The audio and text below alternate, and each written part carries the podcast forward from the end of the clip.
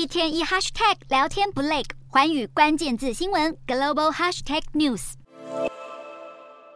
中国的富豪移民现象，我们都知道，在新冠疫情肆虐全球的三年期间呢、啊，中国政府极端的风控手段，让人民对于人身自由跟安全产生了巨大的质疑。加上习近平提倡的共同富裕哦，也让富人阶级对于他们的财富产生了威胁感。因此，从二零二二年开始，中国出现了一波富人的出走潮。根据投资移民公司 Henley and Partners 的数据显示呢，去年就大概有一万八百名的中国富人他们移。了，这也是自二零一九年以来最多的一波移民潮，仅次于发动战争的俄罗斯。这份报告认为哦，在往后几年，中国的富人们仍然会持续的外流，其中有几个原因吧，包括这个疫后的时代呢，中国无论是经济或整体大环境，这个复原的速度是不如预期的。再来，习大大的第三任任期展开，中国打压剥夺上层阶级的动作呢，共同富裕的手段只会越来越频繁。再来就是台海局势的不稳定了，我们台湾人很怕爆发战争，中国的老百性。同样不乐见这个武力对抗。要知道，每一次战争就是阶级跟资源的重新洗牌。种种原因都让中国富人决定先移民，或至少布局海外的资产，以免未来真的走向极端的发展呢，他们有一个后路。至于移民的国家选择，除了传统的美国、加拿大、欧洲等等，仍然是首选。那其实跟他们的祖国邻近的亚洲邻居呢，近年来啊，接受度也是越来越高了。依然是时差、文化跟气候等等的条件呢，差别比较没有那么大。方便适应，二来是移动往返处理事务啦，或探亲也比较方便，因此包括澳洲、新加坡、泰国，还有这一年多来汇率有极大优势的日本等等，都成为了中国富豪们热门的移民选择。啊，他们的考量也不外乎三个最重要的因素：税率、安全跟医疗水准。这很直观嘛，就离不开财富跟生死。尤其税率这一点相当的重要，因为对于收入突破千万等级的人来说，你这个重税克下去，基本上收入的一半等于是在帮政府打工。了，举个例子，华语圈最知名的 YouTuber 之一老高与小莫，那就是因为要避税，他们的据点从日本换去了新加坡。而安全跟这个医疗水准，只要是亚洲的一线大城市，基本上都是有保障的。那特别是新加坡跟泰国呢，近年来接收中国移民哦，是有非常显著的成长。所以说啊，择优而居是人类的天性。那中国富人的这波迁徒趋势哦，想必在未来几年只会越来越多。